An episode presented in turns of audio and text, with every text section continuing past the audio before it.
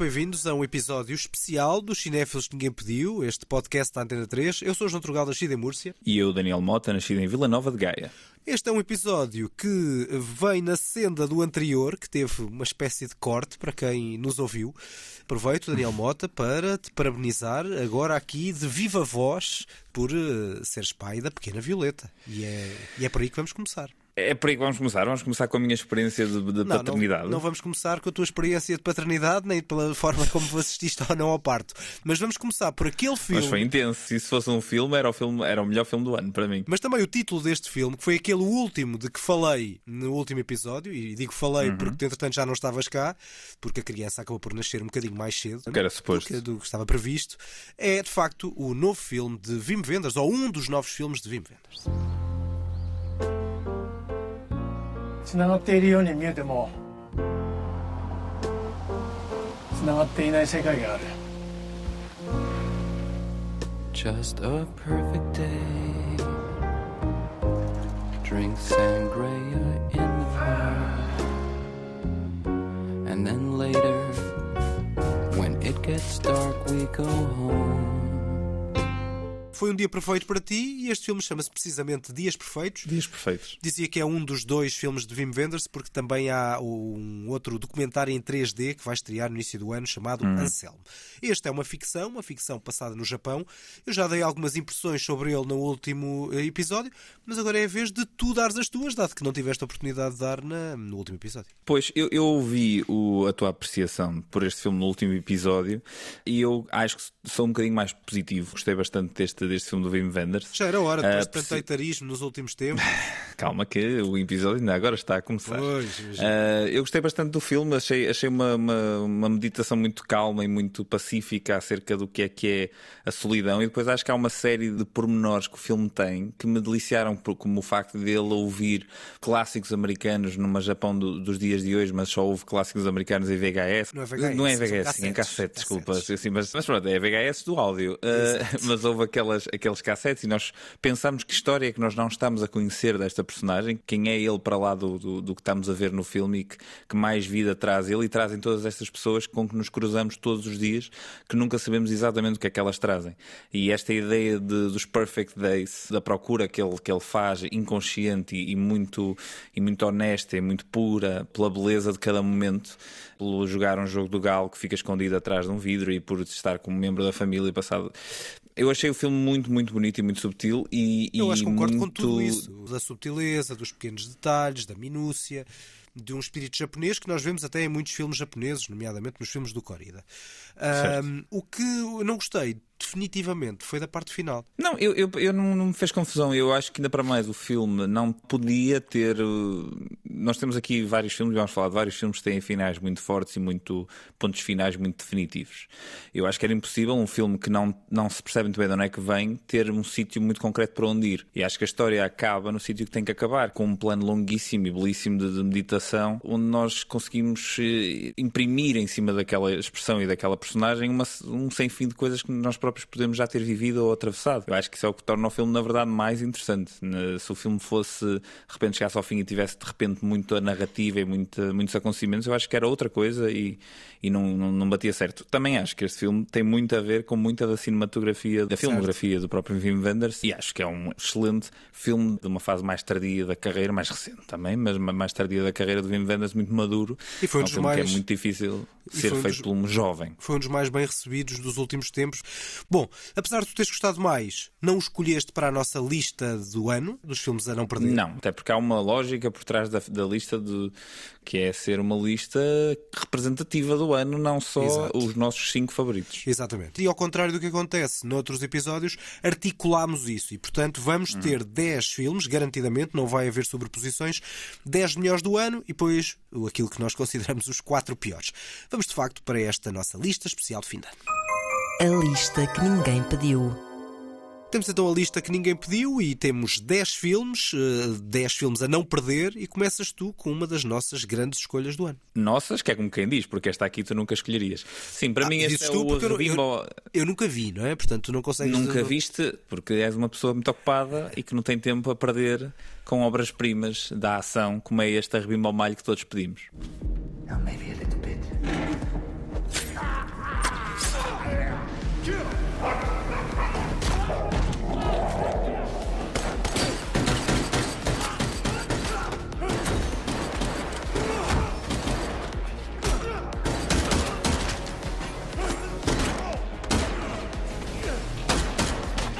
E cá temos muito rebimbo ao malho, foi essa a expressão que tu usaste. É verdade. É? Repara que eu escolhi este shirt, este shirt que tem basicamente sons de tiros, porque é, é, é difícil uh, escolher um shirt representativo deste filme e desta série, na verdade, que não se esteja repleto da ação os filmes do John Wick, este é o quarto e é um dos mais longos, aliás, é o mais longo da série, é um dos, sei lá, dos filmes mais compridos de, da ação que eu já vi na vida, tem 2 horas e 50, portanto não é exatamente uma coisa curtinha, é um épico, é um épico absoluto da ação. É o que tem acontecido um... também com os novos filmes da ação, muitas vezes de forma não justificável, mas é o que acontece, ou seja, filmes muito longos. Sim, sim, sim, mesmo os próprios últimos Missão Impossível têm tido esta Exato. coisa de de repente serem filmes bastante compridos, o último é tão comprido que teve que ser dois.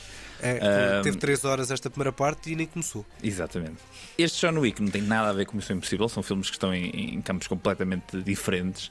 John Wick é, uma, é, uma, é quase uma série de ação que vive de, de, do mito das séries de ação que existiram para trás, ou seja, vai buscar atores uh, e atrizes que já participaram noutros filmes de ação onde tiveram certas marcas uh, definidas e trá-los para aqui, para eles fazerem um bocadinho os seus câmbios barra personagens dentro de um universo que está construído de uma forma muito interessante e divertida. Mas acima de tudo, o que isto é, senhoras e senhores, é a rebimbo ao malho, como eu disse, do melhor e do mais bem feito que eu já vi na minha vida. Há cenas de ação umas atrás das outras estupidamente bem feitas, quase dolorosamente bem feitas, porque não há mais, nenhum, mais ninguém a fazer isto como o Chad Stahelski, o realizador da, da saga. Não será um uh, mero exercício de virtuosismo? Talvez, talvez o seja, e eu mesmo, mesmo assim continuo a achar fantástico, porque qual é o problema de termos um exercício de virtuosismo dentro de um género? Porque também o existem em filmes de terror, também o existem em filmes de comédia, e aqui é, é um exercício de virtuosismo num filme de ação, porque há aqui coisas que eu nunca vi, nem filmadas desta forma, nem executadas desta forma. É, um, é uma conjugação de, de, vários departamentos, seja os duplos, seja a fotografia, seja o som. Tudo aquilo é apontado para um local que é para provocar uma sensação. E a sensação é, é de adrenalina. E o, o, filme tem duas ou três sequências de antologia e é de facto 2 horas e 50 que passam a correr e a bater. passam, passam à porrada. Literalmente, não é? Literalmente. Literalmente. Seguimos para a minha primeira escolha e temos o glorioso regresso do grande mestre com os dois atores fetiches. It just looks like murder. It's not supposed to be that way.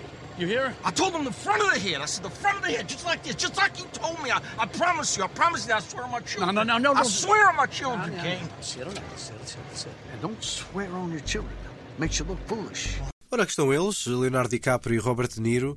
Estão muito bem, estão ah, muito bem. Quer dizer, na última sessão que ninguém pediu, no cinema Fernando Lopes, Daniel Mota lançou para ali umas, mandou para ali umas bocas a Leonardo DiCaprio. Seria provocação Not. gratuita?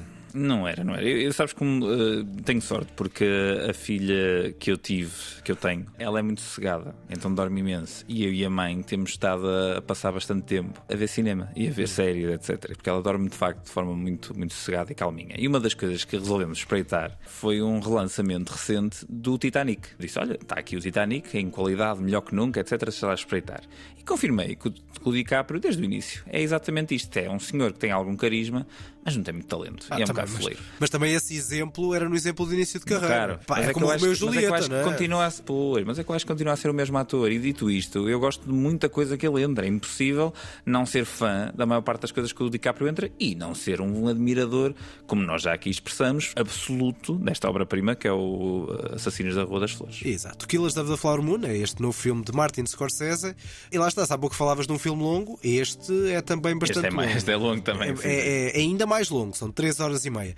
Mas lá está, o tempo é relativo a partir do momento em que estas 3 horas e meia não custam assim tanto a passar, no sentido em que há ali um ritmo muito particular da música, da, da montagem da, da Thelma Schumacher, que faz toda a diferença. Ou seja, é possível termos um filme de duas horas e o tempo demora bastante mais a passar do que nestas 3 horas e meia.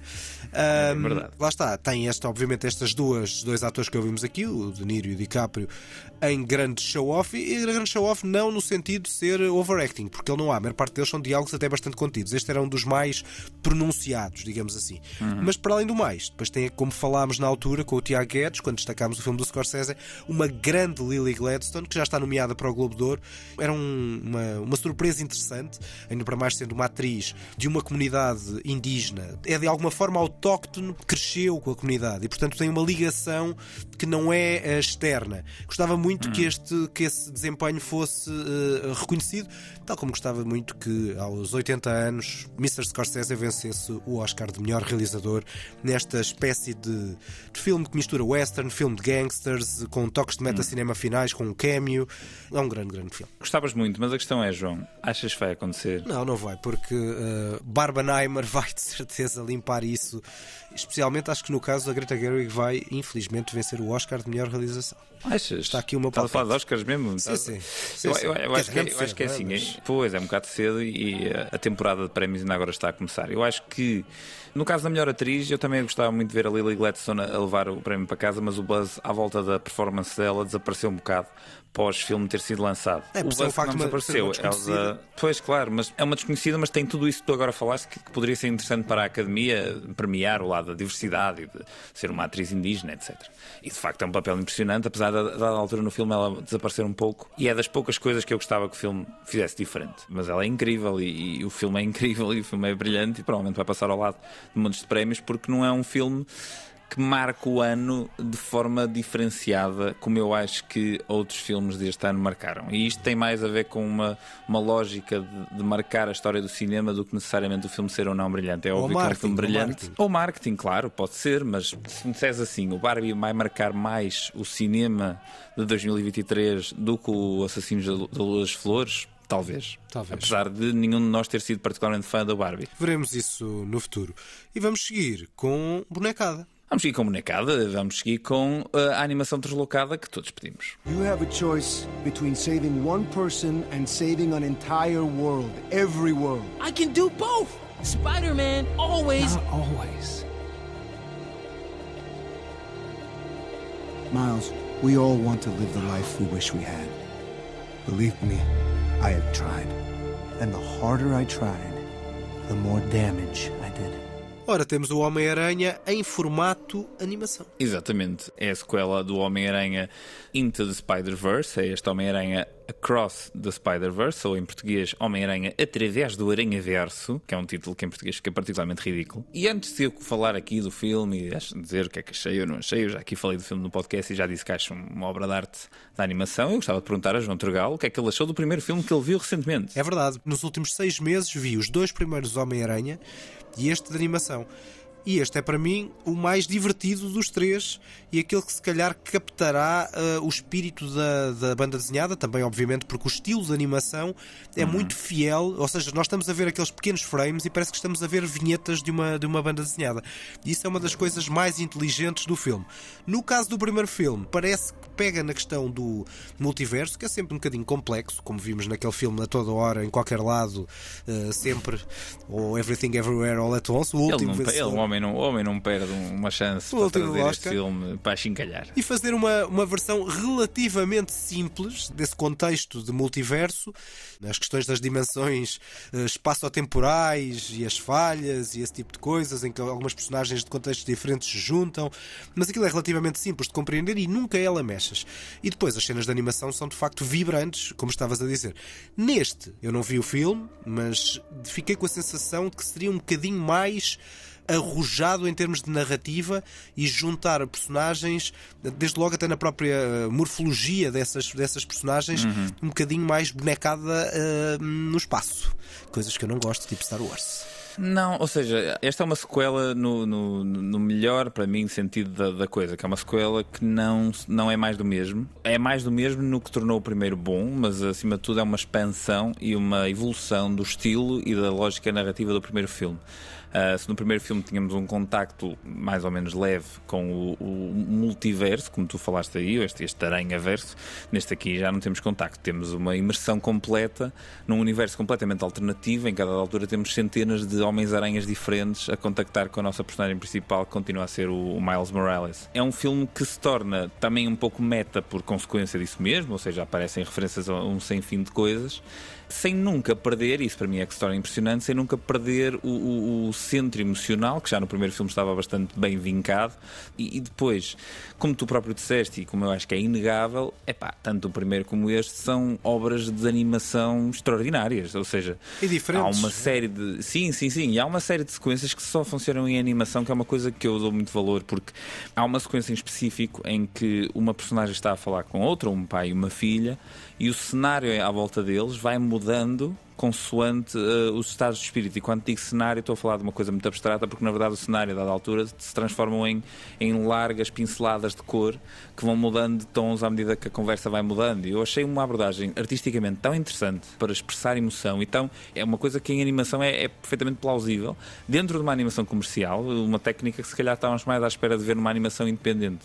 Uh, o, filme é, o filme é bastante impressionante, é também grande. Uh, neste caso em particular, não só está tudo bem estar a ser cada vez mais comprido, mas a verdade é que o, o filme em si podia. Há ali dois ou três minutos que podiam ter sido tirados do filme de algumas cenas que eu acho que se esticam um bocadinho ma- demasiado e cortam um bocadinho o ritmo. Mas esta é a primeira parte de, de duas partes para finalizar esta trilogia do Aranha Verso. Por isso estou muito curioso para ver a próxima, porque o final deste filme é muito. é o chamado cliffhanger, mas bastante bem conseguido. Bom, seguimos. Uh, eu vou sair do cinema americano. Uh, podia ter escolhido outros belos filmes de David Fincher ou Todd Haynes, o The Killer ou o May December, mas não o fiz e vou agora focar-me na Europa a partir de agora. Este é o prémio que ficou em casa com toda a justiça. uh, and you're you're you're uh, most sus- suspicious death, yeah. and you're témoin assisté because you were the only person there, Okay. and of course you, you're his wife. Now, looking for a stranger who walks in, kills him while you were sleeping right above, and Daniel was out for a walk is a shitty strategy. Samuel had no enemies. That Stop. make Stop. I did not kill him. that's not the point. Mas na verdade é esse o ponto. É se a nossa ah, protagonista matou ou não matou o marido. Isto não é spoiler nenhum, Claro. porque esta é a premissa deste filme chamado Anatomia de uma Queda, Anatomie de um Chute. Dizia que ah, foi o prémio que ficou em casa porque venceu a Palma de Cannes e é francês, portanto não há, não há grandes dúvidas. E não foram muitos os filmes franceses que ao longo da história venceram Cannes. Pela amostra dos Globos de Ouro, como dissemos no último episódio, talvez chegue às grandes nomeações, não só às nomeações de melhor filme estrangeiro, mas também se calhar às nomeações para melhor filme, melhor realização, melhor argumento, melhor atriz. É que esta- não sei se não sei se não chega mais longe. Vamos ver, vamos ver. Eu gostava, porque acho que é um, é um, é um belíssimo o, filme. O momentum, o hype está um bocadinho do lado dele. Ele tem estado a ser nomeado bastante frequentemente. Até começava se calhar por te perguntar, lembras-te que na- na- no último episódio falámos daquela cena conjugal do maestro que tu não gostaste nada, certo? É assim, eu, eu a partir do momento em que tive uma filha, eu tentei tirar da cabeça todas as más recordações recentes para viver a felicidade em pleno. Portanto, não, não faço ideia do que é que estás a falar, João. Mas pronto, eu vou falar daqui de uma boa recordação, que é provavelmente uma das cenas sim, dos últimos anos mais marcante em termos de discussão conjugal, que é do Marriage Story. Valha-me Deus. Do Marriage Ah, Story, ok, do Marriage Story. falar de coisas como deve ser. Do Noah Baumbach. Ainda assim, esta tem outro fulgor ainda mais. Tu não viste este filme, pois não? Não. Vais falar dele quando, quando ele estrear, um bocadinho como fizemos no Perfect Days aqui neste início de episódio. O que acontece aqui é que temos uma cena de discussão conjugal em que a iluminação é uma peça narrativa. E isto em, em flashback e pela forma como as duas personagens estão iluminadas, para além de ser um diálogo extraordinariamente bem escrito. Porque isto é um filme de tribunal, tal como referi, para além do Santo Homero, foram dois grandes filmes de tribunal nos últimos tempos, mas é um filme sobre as questões da família. Outro aspecto muito curioso é sobre como a língua, do ponto de vista cultural, faz tanta diferença e a forma como isso é abordado neste filme não é nada óbvia. Eh, Esta nossa protagonista é alemã e está em França e muitas vezes ela exprime-se em francês, mas tem dificuldade em exprimir-se em francês nos momentos em que se torna mais emotiva e então muda para o inglês. E isso é um aspecto muito interessante porque também há um certo lado de preconceito face a ela pela questão, da, pela questão linguística. É um filme cheio de, de cenas muito fortes, até, até em tribunal, na forma como o próprio miúdo eh, eh, aparece. É um dos grandes filmes do ano e acho que houve grandes premiados no, em 2023 nos grandes festivais. Eu não gostei assim tanto do Sur La Dame, esse documentário francês que tu gostaste mais, foi premiado em Berlim e ainda vamos Sim. falar do Pobres Criaturas, do Poor Things, do Yorgos Lantimos, que é também um, um belo filme que vi no Fest. Portanto, este Anatomia Renato Medium Shoot, olha, estou a torcer muito porque tenha grandes prémios na senda de outros filmes uh, de língua estrangeira. E lá está esta atriz, a Sandra Wuller, entra aqui, vai entrar também no zona de interesse do Jonathan Glazer. Se calhar também é uma das grandes uh, surpresas deste ano 2023. Sim, eu estou muito, muito curioso para ver o Zona de Interesse, não só porque o André Deskey no último filme do Jonathan Glazer uh, foi um dos meus filmes favoritos dos últimos anos, como tudo que é filme do Jonathan Glazer é no mínimo interessante. E o trailer do Zona de Interesse é um portento. E fica já com esse, com esse aperitivo que vamos poder ver e falar dele em janeiro. Seguimos para a tua terceira escolha. Bom, este aqui é o único biopic, entretanto, biopic que interessa este ano. Is there no way to demonstrate a bomb to Japan? to provoke surrender? We intend to demonstrate it in the most unambiguous terms. Twice. Once to show the weapon's power, and a second to show that we can keep doing this until they surrender. We have a list of 12 cities to choose from. Sorry, 11. I've taken Kyoto off the list due to its cultural significance to the Japanese people. Also, my wife and I honeymooned there. It's a magnificent city. Cá temos um dos grandes acontecimentos cinematográficos do último verão, do fenómeno Barbenheimer. Sim, eu resolvi trazer metade do fenómeno Barbenheimer por duas razões. A primeira é porque é um fenómeno, e é um fenómeno de facto porque o seu marketing conseguiu quase sozinho levar esta, estes dois filmes muito diferentes, mas como já aqui o dissemos várias vezes, dois filmes sobre o que é a América e o que é a América do século XX e XXI. A verdade é que se não era este fenómeno de marketing, não sabemos qual é que ia ser o resultado, tanto de um como do outro filme na bilheteira inteira. A segunda razão é porque é um Christopher Nolan e é um Christopher Nolan dos melhorzinhos dos últimos Christopher Nolans. Para ti fica um bocadinho atrás de um Dunkirk, mas é certo. é dos melhorzinhos e dos últimos Christopher Nolans. E o lado artificioso do, do filme é muito mais justificável aqui do que no Tenet. É indiscutível ao serviço Sim. de uma narrativa, até por causa daquela cena, do, do momento que cria ao longo do filme, antes daquela cena, daquele ensaio da bomba, que é um estouro e é uma das grandes cenas do ano. Sim, eu acho que o Oppenheimer pode perfeitamente ser o primeiro filme do Nolan em que vence prémios. O primeiro filme que vence prémios, talvez um melhor realizador, quem sabe um melhor argumento adaptado. Duvido que vá para um melhor filme, mas talvez um melhor ator para o Killian Murphy, apesar de existir muito, muita conversa neste momento acerca do Bradley Cooper levar o melhor ator para casa. Eu e, acho dramático. E estamos de, acordo, estamos de acordo que o Killian Murphy é a léguas melhor. Tu acreditas muito mais nesta personagem, na interpretação que ele tem, sem overacting, do que acontece no maestro com o Bradley Cooper. Sim, e, eh, e, depois o Oppenheimer é um filme muito mais difícil de, do ator sobressair, porque é um filme muito realizado, é um filme muito editado, muito trabalhado do ponto de vista da edição e da fotografia e do som. É um filme com muitas sequências em cima de sequências, e lá está, mais uma vez, estamos a falar de filmes grandes, é um filme de 3 horas passa a correr, e este sim, eu acho que é o, até agora dos, das minhas três escolhas, é de longe o filme com o ritmo mais acelerado, apesar de ser um biopic e não é um filme de ação, mas parece um constante filme de ação em que estamos sempre à espera que alguma coisa extraordinária aconteça e eventualmente acontece. Acontece, como tu disseste há pouco, a cena da, do ensaio da bomba atómica, que eu acho que é, sem dúvida nenhuma, das grandes cenas da carreira do Christopher Nolan e uma das grandes cenas do ano. E se não for por mais nada, pessoal, vejam este filme para chegarem a essa cena e sentirem essa cena, porque é absolutamente extraordinária. Imagino que em casa não tenha o mesmo impacto, mas no cinema foi um momento incrível. Depois dessa cena, eu acho que o filme ainda se torna mais interessante, ao contrário de outras pessoas que acham que é aí o ponto alto e o filme depois perde-se em, em, cenas mais lentas, etc. Eu acho que só depois dessa cena, uma espécie de um clímax que acontece a uma hora do final, só depois dessa cena é que nós nos começamos a questionar sobre o, real fundamento moral e ético e, e a razão pela qual um inglês com um ator irlandês fizeram uma biografia sobre um ícone americano americano, sobre um evento americano. E há um olhar muito de admiração, mas ao mesmo tempo de desconstrução do mito americano, e acho que o filme depois uhum. torna-se muito mais interessante.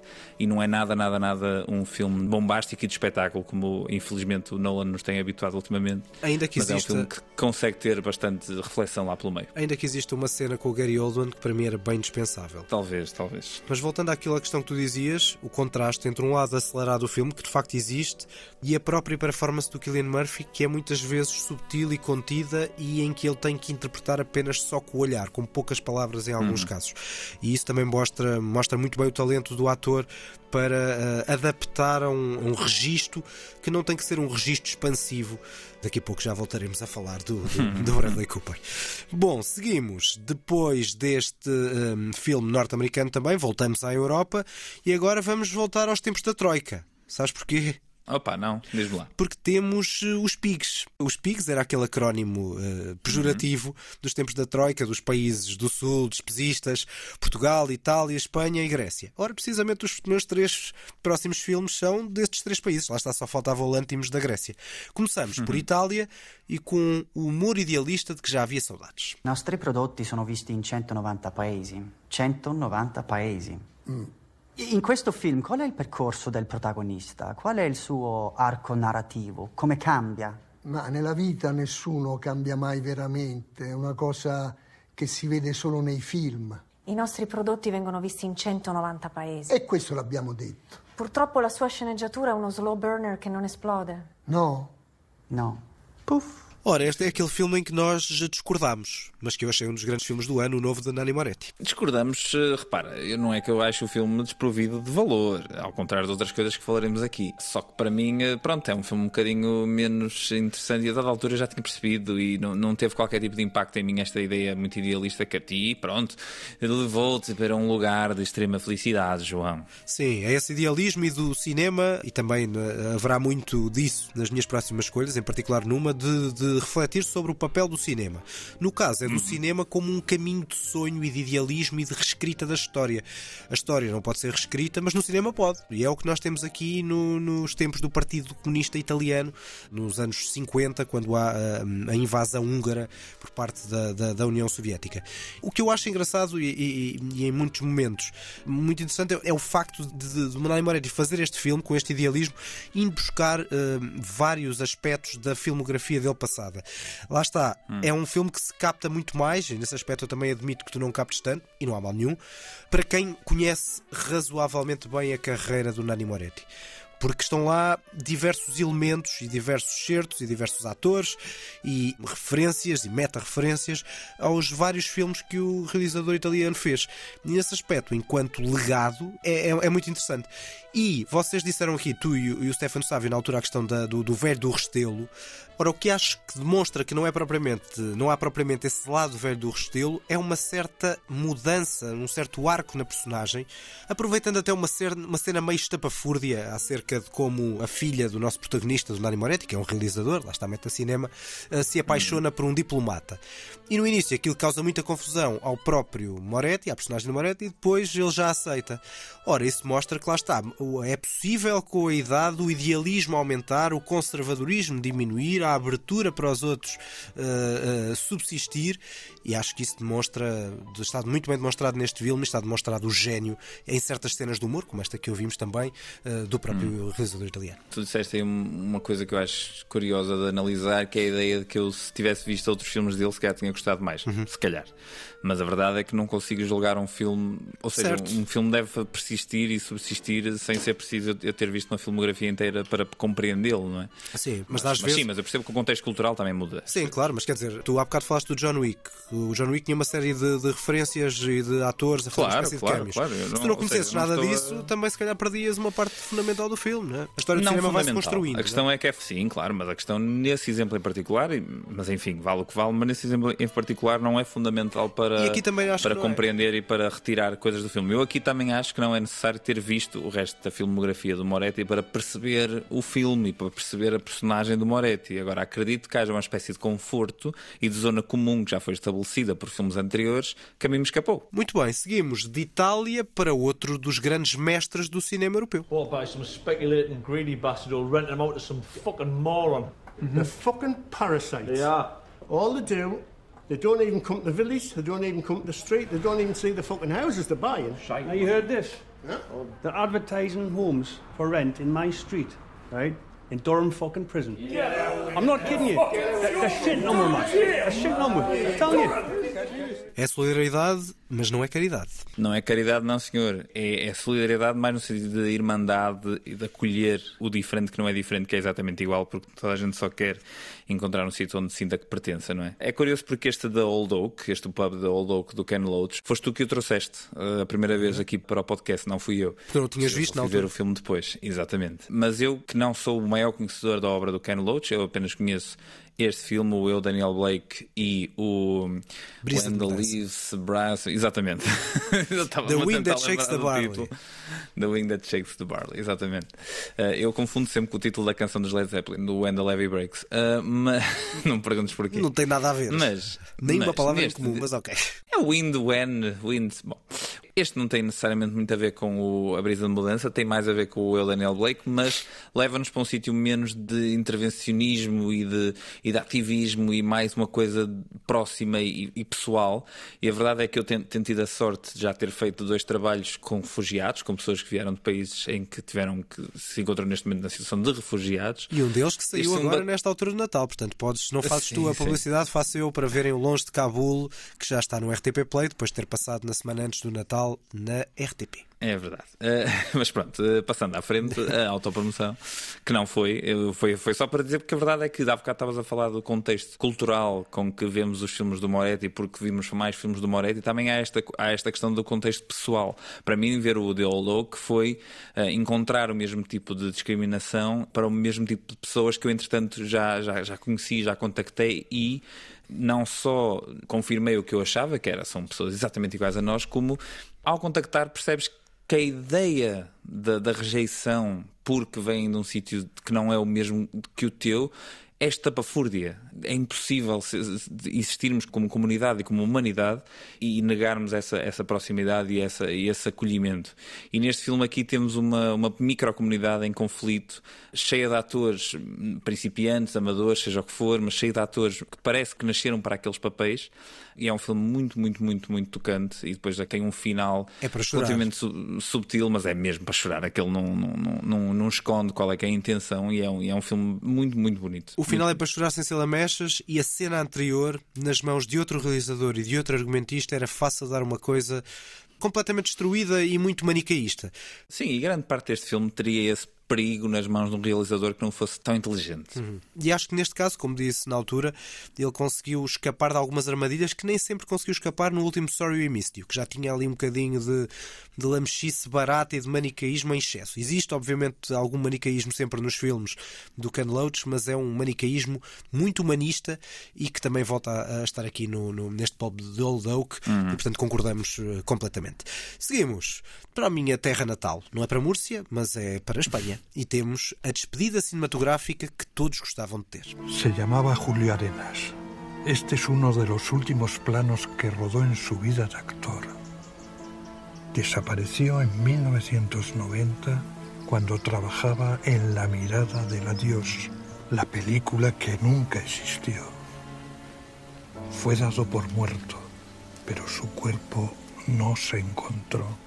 Não sabemos bem se é uma despedida de Victor Erice, o realizador espanhol que faz este cerrar los ojos, fechar os olhos. Pois, João, eu te dizer, estás a enterrar o rapaz, que também não há necessidade. É só mais porque ele fazia filmes de 10 em 10 anos. Numa longa carreira, ele só tem, esta é a quinta longa-metragem, fez de 10 em 10 e este já não fazia há 30 anos. E isso também está muito claro no filme. E pelo próprio tipo de filme e pelo final, parece uma espécie de despedida e de legado. Soube-te a despedida. Soube a despedida e para mim é a despedida perfeita. Mas agora eu já falei sobre este filme e tu, pelos vistos, viste-o entretanto. Eu vi o, o Cerrar los Ojos. Eu gostei muito do filme, o filme é excelente. É um filme lento, eh, mas no melhor dos sentidos, porque nos deixa entrar naqueles rostos. O filme é muito, muito, muito à volta da, da expressividade da- das caras e dos olhos de cada um dos, dos atores, e, o- e os atores são sensacionais. E o filme acaba por, no início, fazer-nos crer que é uma coisa e depois dá uma volta para se tornar uma coisa muito mais profunda, triste, pesada e, e, na minha opinião, interessante. Sim, mas é, é triste. Qual é, que, qual é que é aqui a questão, João, que eu queria deixar uma pergunta, que é, o que é que isto tem a ver com o Cinema Paraíso, João? Diz isso por causa da, da- da comparação. Tem a ver na lógica de exaltação do papel do cinema. E isto está, obviamente, aquela cena final é muito forte, passada numa sala de cinema, como não podia deixar de ser, e como também acontece com o Cinema Paraíso, com uma espécie de do impacto que o filme tem na nossa personagem principal, tal como tinha no Cinema Paraíso. É a personagem principal, mas não só. Mas há uma relação, eu acho que entre cinema, fantasia e epifania ao longo do filme, com aquele clímax final que está aqui, como também estava no, no, no próprio Cinema Paraíso. Eu disse que era de Cinema Paraíso à moda do Vitor Orice, que é muito diferente do Giuseppe Tornatore. Mas eu compreendo a aproximação temática e a lógica de que o cinema auxilia na memória, etc. Uhum. E a forma como esta personagem principal se, se comunica é através da memória. Eu compreendo esse esticão, apesar de achar que é isso mesmo, é um esticão. É um esticão na lógica. É um esticão. Agora, eu, eu acho é que o filme é muito mais sobre memória, ponto, sobre a, a forma como a nossa identidade vai sendo construída. Neste caso é com cinema, porque se calhar é a linguagem que o Vitor Erice fala e é a linguagem que nós os dois também estamos aqui a falar. Mas, eh, mas o filme é muito mais sobre a dificuldade e a forma como nós conseguimos chegar ao outro através das memórias que partilhamos, por muito simbólicas e minúsculas que elas sejam. E podes-me dizer que o uso do suporte vídeo aqui faz-te lembrar eh, a exaltação do cinema, mas eu acho que ele está nem aí para exaltar o cinema. Eu acho que a exaltação que ele faz aqui é tudo menos ao cinema. É, é um espírito humano de, de, de solidariedade e é uma, é uma forma como a, a, amizade atravessa as décadas que tiver que atravessar e as dificuldades que tiver que atravessar. É, eu acho que é mais sobre isso, apesar de eu compreender a comparação, e eu acho que a comparação é, é esticada como forma de ser eh, provocatória, não fosse você João Turgal. Ah, mas, menos. Não... Como estavas há pouco a dizer, é um lado mais triste, e isso sim, acho que a paixão pelo cinema, até pelas próprias referências cinematográficas, algumas delas que são especiais, são, são do próprio Victor Erice, há um lado autobiográfico, está cá muito vincado. A diferença face ao Cinema Paraíso é que não é uma paixão deslumbrada. E isto não é uma crítica ao Cinema Paraíso, certo. que é um filme que eu gosto muito é uma paixão em que assume que há espinhos, que o cinema não é propriamente um mar de rosas, uhum. ou é um mar de rosas com espinhos. Uh, e portanto o caminho não é, não, não será perfeito, mas mesmo dentro dessa imperfeição do cinema, é um filme muito tocante e que me deixou uh, profundamente nenhuma. ligado. E até, é um filme que tem quase 3 horas, lá está mais um grande e gostava de voltar a ver. Sem dúvida nenhuma que o filme é tocante e, e ficou-me ficou na cabeça. E, e, eu fui ver o filme porque para ti era um dos filmes do ano, e pá, sem dúvida nenhuma é um dos filmes do ano por um sem fim de razões. Eu só fiquei. Lá está, é a questão das expectativas. Eu fiquei o filme todo a pensar: ok, quando é que vem a cena do Cinema Paraíso? E, depois... e o filme não, não chegava lá. Portanto, malta, vão ver o filme. Mas ignorem uh, com, a minha deixa. Com uma fotografia, mas ignorem a parte do Cinema Paraíso. Não, vão, vão estar o filme todo à procura de uma coisa que não existe. Outro grande mestre que nós tivemos aqui, depois de Scorsese, Loach, Moretti, ou podemos ter escolhido também o Miyazaki, na lógica da animação. Aliás, o filme do Miyazaki, O Rapaz e a Garça, e o Spider-Man são provavelmente os dois grandes favoritos. Desta vez não é Disney Disney aos prémios sim, sim, do, sim, do, dos próximos meses. É porque a Disney, a Disney este ano teve um ano muito complexo a nível de sucesso e insucessos. Uhum. É, foi um ano bastante desastroso para a produtora do, do rato, né? do Verdade. rato mais famoso do mundo. Verdade. Vamos agora até ao Japão. Vamos até ao Japão e há a discórdia, há a discórdia que todos queremos eh, ouvir entre eu e João Turgal. Mas este filme é, e sim, a reflexão sobre amor e capitalismo que todos pedimos. Matsu. あれはカラマツ 赤いのが松で黒いのはカラマツあそこは鹿の通り道なんだえ Lá vêm os violinos e essa reflexão entre o amor e o capitalismo, por falar em esticões. É pá, mas onde é que isto é um esticão? O que temos aqui é um recital de pedância, isso, isso também. Aí é meu, recital de pedância, ele consegue, ele consegue ser desagradável mesmo perante um filme tão bonito e que evoca coisas tão intensas e profundas. Ó oh, João, não, o capitalismo uh, evidentemente lá o que é que tu tens é. tão contra este filme do, do Ryuzuki Hamaguchi, O Evil Does Not Exist, ou no título original, Akuwa Sanzai Shinai. Muito bem, estás tu a fazer o teu melhor japonês. Eu não tenho nada de particular argumento contra, mas o que, te, o, o que eu sinto é que há um bom filme em perspectiva, e no caso do, do, do, Drive My Car, do filme que chegou às nomeações dos principais Oscars quando foi lançado, outro filme do Amaguchi, eu também já achava, mas é, acho que esse, apesar de tudo, é um filme muito mais coeso do que, do que este.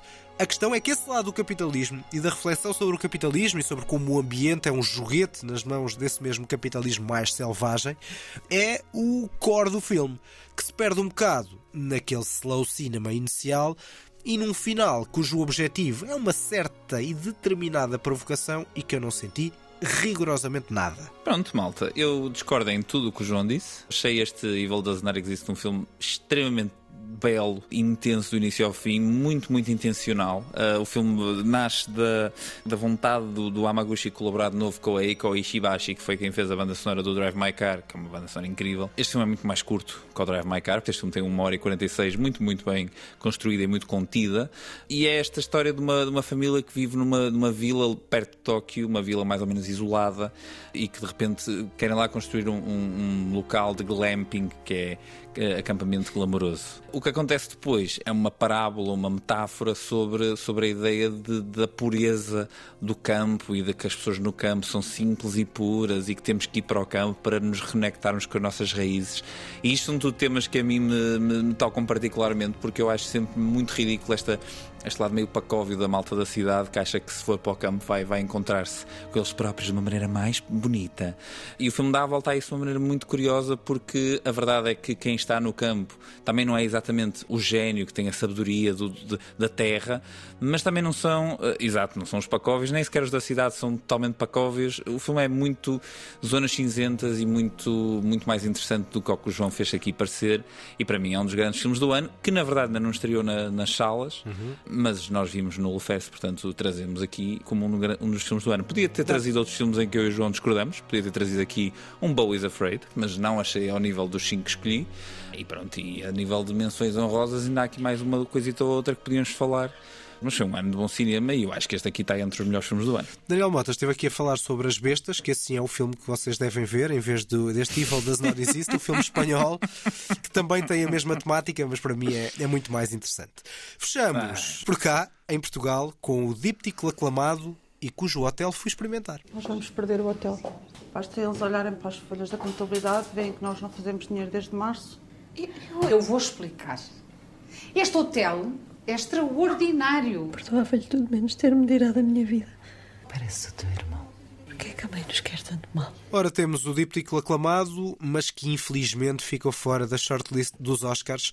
Novamente, Portugal não foi, uh, não foi escolha para o melhor filme de língua estrangeira com este Mal Viver ou Viver Mal, porque lá está um mas era, de João Canijo. Mas era difícil, porque o que é que tu ias premiar? Os dois filmes? É isso. Ias, nomear os dois. É, é um filme difícil de, de, concorrer a, a, prémios. Mas não só. Não só... ser um filme que já ganhou coisas, né? entretanto. É isso, mas não só por isso, uh, mas também por isso, embora me custe estar aqui a defender essa ideia só apenas por questões de marketing ou de venda do filme, eu, uhum. eu sentia que o filme era mais interessante se fosse um só, dividido em capítulos pois. e subcapítulos o Mal Viver é sobre os proprietários, o Viver Mal é sobre os hóspedes, mas lá está, é daqueles filmes também é difícil separar. Nós discutimos aqui, no ponto de vista do próprio Canijo, era indiferente que filme se via primeiro, mas de qualquer das formas há uma coisa que é garantida: é que não vale um sem o outro. São filmes que ficaram comigo e eu sinto que gosto hoje bastante mais deles e dele se for um só, do que na altura gostei. Especialmente pela toda a desconstrução da família enquanto espaço de conforto, de calor humano, de amor, que o Canijo corta a direito de uma forma muito perversa por um lado, mas sempre muito, muito subtil por outro. É um grande filme e é um grande filme em que o hotel não é só o local de filmagens, é a grande personagem uhum. deste, deste filme e é um dos grandes filmes portugueses num ano com o bom cinema português. Sim, eu, na altura nós tivemos a sorte de falar com o João Canijo e com a, com a Vera. Uh, Vera Barreto, eu continuo a achar o mesmo. Acho que é um, é um filme excelente que podia ser um só filme talvez mais uh, apelativo e mais uh, interessante no contraste que fosse colocando na, na, na, edição do que em ser dois filmes separados. Mas dito isto, é um filme excelente, são dois filmes excelentes, ou um filme feito de duas partes excelente. Portanto, vale muito a pena ver. De facto, ficamos com este mal viver ou viver mal, são as duas partes deste díptico, e vou ter uma, ainda uma menção honrosa com som, é uma surpresa para ti, mas à qual tu te vais associar. E neste caso temos um medley com dois filmes. As coisas nem sempre são o que parecem. Olá! O que é que estás aqui a fazer no terreno do meu avô? Ah, desculpa. É o meu marido. Deram-lhe como desaparecido em combate. Estou à procura dele já há um ano. Kulokonjo yo vinganji, la hume kutundako. E então, associas-te ou não associas a esta menção honrosa? Assume, assume a dois momentos incríveis do nosso ano que foram termos tido o prazer de, de, de, mostrar este filme e de fazer sessões com tanto o Naiola como os Demónios do meu avô. E o fenómeno de quase de estreia, tinha havido portuguesa, o Natal de Bruno Leixo e depois do filme do Ice Merchants ter sido nomeado, tivemos de facto estas duas, duas estreias e de facto é foi um ano muito forte para a animação portuguesa, com dois filmes muito diferentes, mas que também curiosamente tinham dois, dois tipos de animação. Num, uma diferença mais geográfica, noutro uma diferença mais temporal. Sim, e tanto um como o outro tem eh, momentos que rivalizam com qualquer animação que se possa pensar internacional. São dois filmes muito bem construídos e que usam a animação como um meio eh, ativo na, na forma como contam a história. Eu gostei ainda mais do Naiola do que eu gostei dos Demónios do Meu Avô. Eu acho que no teu caso é ao contrário, É, já não lembro muito bem. Eu agora tenho gostado de ambos. Tenho Sim. dificuldade em dizer são qual os dois filmes São os dois filmes muito bem conseguidos. O Naiola a mim impressionou-me mais algumas cenas do que os Demónios do Meu Avô, mas são dois filmes muito, muito bem feitos, muito bem conseguidos e, e lá está. Fazendo uma micro autopromoção ou algumas palmadinhas nas nossas próprias costas, foram dois momentos eh, enormes de, de deste 2023 dos cinéfilos em que tivemos o prazer de os apresentar ao vivo. O Naiola com a presença do, do realizador, do José Miguel Ribeiro, que entretanto também foi um excelente convidado quando falamos do Miyazaki, do Rapaz e a Garça, e depois lá ainda tivemos na sessão o o argumentista, uma das performances do filme, e depois com o Demónios do Meu Avô tivemos com o realizador também, e foi muito. Foi um grande momento, João. Duas belas sessões que nos deram bastante, bastante gosto de fazer, sem dúvida. Bom, eu acho que este foi de facto um ano com bom cinema português. Infelizmente os números são muito baixos. Bastantes coisas interessantes. A Noiva a Nação Valente, isto na ficção. Ótimos documentários, como Onde Fica Esta Rua, ou Sem Antes Nem Depois, e O Que Podem as Palavras, ou até o mais despretensioso Bela América. Fomos falando aqui de alguns destes filmes. Pena de facto que o cinema português seja tão pouco visto quando há qualidade e diversidade como houve este ano. E tão pouco promovido. Acima de tudo, o grande Sim, problema é é, é a promoção. Falta promoção e falta um certo lado educativo de conseguir convencer as pessoas de que o cinema português não é chato, não é desinteressante. Há muita coisa boa e muita coisa diferente. Uh, Sim, sim. As pessoas têm um bocadinho esse preconceito que têm no cinema e que não têm noutras artes portuguesas e que está na altura de mudar. Como é que isso é feito? É difícil de saber, mas fica aqui o nosso repto para que as pessoas vão ver cinema Hum. português, que há muita coisa Claro. com qualidade. Seguimos, sem mais demoras, para os filmes a não ver. Vamos ser mais rápidos nesta parte. Começamos com a tua primeira escolha, a não ver. É, é uma escolha recente e é uma escolha que para mim define o ano em filmes de, de- olha, de, de trampa. E é o biopic pretencioso que ninguém pediu. Seems I'm attracted to a certain type. Listen, Mm. I- you know, Lenny loves you. He really does. He's just a man, a horribly aging man who cannot just be wholly one thing. He's he's uh, lost. I've always known is. Adorei eu e adoraste tu, João. Não vamos agora personalizar isto como se fosse a única pessoa neste podcast que não gostou assim tanto do novo filme do Bradley Cooper. Eu não gostei assim tanto, mas eu há coisas que eu dou valor ao filme e não escolheria para não ver. Isso é porque estavas num, num dia bom em que não estavas constipado como estás agora, porque se estivesse num dia em que estavas mal disposto, estavas aqui a dar-lhe um 2 em 10 ou um em 10, que é o que o filme merece. Já, já lá vamos, já lá vamos para isso. Ou seja, nós falámos aqui do outro biopic, por exemplo, que eu não escolhi, que é o Napoleão, que para Uhum. mim é bastante inferior uh, a este. Este há boas coisas epá, realização. por amor de Deus. O problema é o argumentista Bradley Cooper e o ator Bradley Cooper. Bom, eu acho que o Napoleão é muito mais filme que isto. O Maestro é um problema para mim como filme, porque é um filme que não sabe o que quer ser, não sabe o que quer dizer, não sabe o que quer passar, não sabe nada. E nós saímos do nada. filme sem saber nada acerca desta personagem principal, com apenas uma ideia de alguma categoria visual que o filme vai tendo, mas que esconde uma espécie de uma, uma sequência de cenas que são teatro amador autêntico e que talvez funcione bem para malta que pronto, tem este, tem este desejo de ver eh, o Bradley Cooper com um nariz gigante na cara a fazer uma- uma- um papel. O filme provavelmente vai ter uma série de prémios e eu acho que não há nenhum que vá ser bem, bem entregue porque o filme é de facto muito, muito fraco. Espero que pelo menos não ganhe o melhor ator, porque para isso mais Ah, valia, prepara-te. mais valia o Bradley Cooper ter vencido no, no A Star is Born, porque ele está a fazer aqui exatamente o mesmo papel. Sim, é com um sotaque ligeiramente diferente e com, com um bocadinho menos de barba, Exato. digamos. O resto é igual. Bom, já que foi esta a tua primeira escolha, eu vou continuar nos biopics e dizer que há biopics fracos, maus. Falámos do Napoleão, falámos do Maestro, mas depois há este. Scooby? I said, woman, I don't want to hear another word. Was there something you're hiding? I don't have a goddamn thing to hide. You're just being too goddamn aggressive and demanding. You know, I think you should go see your parents for a little while. What? I'm not going! I think you should. Matter of fact, I'll help you. Start packing. Ainda não estreou, mas nós já vimos, nomeadamente no Lefest, o filme que é o biopic de Priscilla Presley por Sofia Coppola. Eu não estava à espera de dizer isto. E é a custo que vou dizer. Estás preparado? Venha daí já. Fiquei com saudades do Baz Luhrmann. É pá, também na calma, né? Vamos lá ter aqui um bocadinho Eu de calma fiquei- nesta discussão. eu fiquei. O que é que neste filme te fez ter saudades do Baz Luhrmann? Explica-me lá. Porque apesar de tudo, há algum virtuosismo em palco nas cenas do Baz Luhrmann e do Austin Butler. Obviamente este não é o tom do filme, ainda que haja uma cena em palco que surge do nada, como tudo o que aparece neste filme, está na lista das piores cenas de- do ano. Mas acima de tudo, se falamos de más interpretações, eu ainda gostava de perceber como é que a Kaylee Spaeny está nomeada para melhor atriz, que só não é o pior do filme, porque há o Jacob Elordi, que os meus sinceros parabéns, e para mim eram resis diretos de piores interpretações do ano. É um filme que exige muito destes dois atores e eles são uma absoluta desgraça. Num filme que tenta ser sobre a própria Priscila, não sobre o Elvis, mas depois passa a vida a mostrar-nos as semelhanças. Olha como Jacob Elordi é tão parecido como o Elvis Presley. E é tudo maneirismos e zero credibilidade. Ó João, estavas a falar do filme do Baz Luhrmann, não estavas? Não, não, está a falar deste. É que juro que o que estavas a dizer para mim só faz sentido se for dito em relação ao filme do Baz Luhrmann, porque se queremos falar de maneirismos, parece-me que esse é o Elvis do Baz Luhrmann, não é este Priscila. Eu, eu não gostei assim tanto do filme também, calma.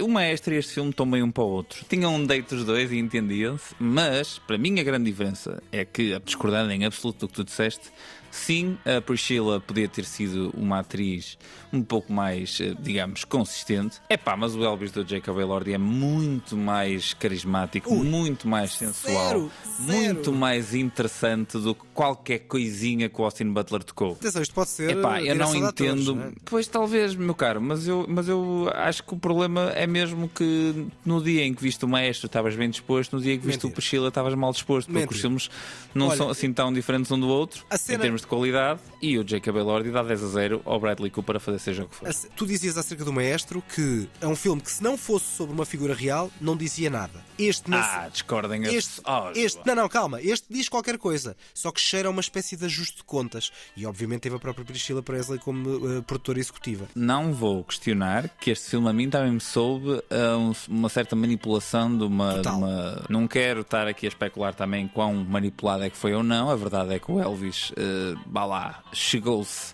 a uma rapariga de 14 anos e isso é, é- acho que é condenável a, a 100%.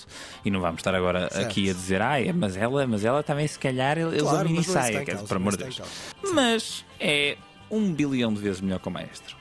Pois, não acho. Acho exatamente o. Quer dizer, o oposto não, porque também não vou estar aqui a defender o Maestro. Só estive a fazê-lo um bocadinho por, eh, por contraditório Por face à tua posição mais extrema.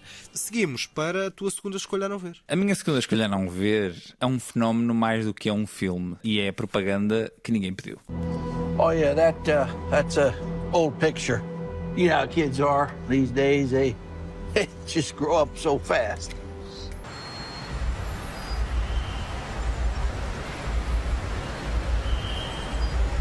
That's him. No, no, no. I, I'm his uncle. Get off. Put your hands on the wheel. No, well, I'm, I'm, I'm his uncle. You just ask him. Just ask him. I, I'm his uncle.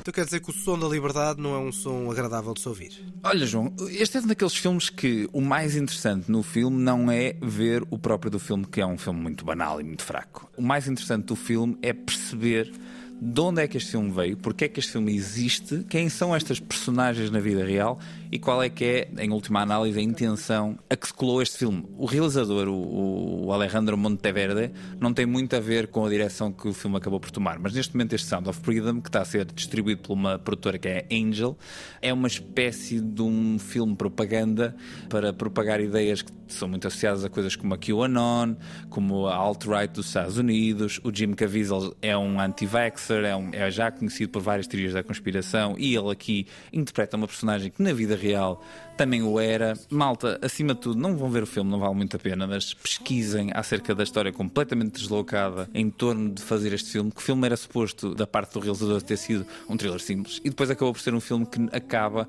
com um Jim Caviezel virado para o público, para as pessoas que estão a ver o filme, a dizer saiam e vão ver o filme e vão fazer algo sobre isto e torna-se uma, uma, uma obra de propaganda, um pedaço de propaganda muito, muito difícil de, de aceitar ne- ne- neste mundo que vivemos. Hoje em dia, a premissa básica do filme é esta. Este Tim Ballard, a personagem principal interpre- interpretada pelo Jim Caviezel, anda a salvar crianças de uma rede pedófila de tráfico que é gerida pelas elites do mundo. Isto é uma teoria da conspiração, que toda a gente já deve ter ouvido falar, até preferia que não tivessem ouvido, mas já ouviram. E o filme dá, dá e dá, dá lastra esta, esta teoria, e é um filme bastante ridículo nesse sentido. Mas lá está, vão pesquisar, há artigos ótimos do The Guardian, há artigos em português também no público, eh, artigos muito bons sobre, sobre o, que foi- o que é este filme, o que é este Sound of Freedom. Pesquisem sobre, sobre como se pode ainda hoje pegar em, em cinema e fazer propaganda aos, ao- debaixo dos olhos de toda a gente. Depois da propaganda e dos biópicos maus, vamos fechar com alguma discórdia, porque tu gostaste bastante mais deste filme, com a falaciosa salvação do terror que dispensamos. Talk to me.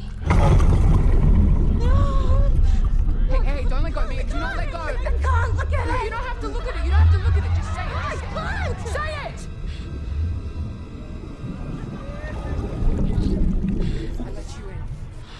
Let you in. I let you in. Há muito bom cinema terror, mas para mim, definitivamente, não é este Talk to Me Fala Comigo dos gêmeos Filipe. Daí a ser um pior filme do ano, eu para ser franco, eu já, tinha- já me tinha esquecido que este filme existia. Eh, o que também diz alguma coisa. Mas não lhe dou relevância para ser eh, um dos filmes que eu trago para pior filme do ano, porque o filme não tem essa, essa relevância, não é? Não está a ser falado, não ficou na, na consciência popular. Mas diz-me lá então porquê. Não Porquê tem, este filme? mas, mas se fosse só um filme de terror, alguns entre o lado mais divertido e mais tenso, eu até estava de barato. O problema é a tentativa de fazer daqui algo mais sério. E tem, olha, por Mas falar em isso, cenas isso do... é extra filme, isso é extra Não, filme. não, não, não, não. No próprio filme, o lado do melodrama sobre o trauma e a saúde mental Hum. estão cá. Só que é de uma forma, olha, mais uma das piores cenas do ano e que dão quase vontade de rir, a falar de coisas bastante sérias e isso não é necessariamente bom. Portanto, em termos de resumo, há o Ari Aster, há o Robert Eggers, há o Ty West, de alguns filmes como há pouco o Was Afraid, que eu não fui Mas propriamente estás a fã. dizer bem do Robert Eggers, mas o que é que aconteceu? Não, eu não, sou, eu não sou propriamente fã de muitas dessas coisas, mas há qualquer coisa ali e eu este não sinto que haja sequer essa, essa coisa. Nem São muito menos, quer ser muito menos coisas. é, mas, mas acima de tudo lá está, por ter essa mistura, por ter esse lado de seriedade e de querer dar um dom, de falar de coisas sérias, ser um filme de terror. Hum. Acho que é uma pretensão que não se justifica minimamente. E, e custa-me, por exemplo, que no ano passado falámos do Man do Alex Garland, que foi um filme que passou completamente à margem, Sim, sim, que sim. quase ninguém viu, e que para mim era um filme muito mais interessante do que este, do Sem que este, dúvida. do que este Talk to Me. Portanto, há muito bom cinema de terror, não é preciso como de vender a ideia de que é este é que vai salvar, porque não é preciso salvação nenhuma, o cinema de terror de qualidade continua a existir e, portanto, não precisamos dessas, dispensamos a, a essa pretensão. Tipo Smile, no fundo, tipo Smile. Tipo Smile, apesar de tudo, eu gostei um bocadinho mais do Smile, mas eu é um- sei que mas é um gostaste, filme- eu gostei é bastante é um- mais deste do Smile. mas é um filme bastante fraco também, não, não, não está em causa.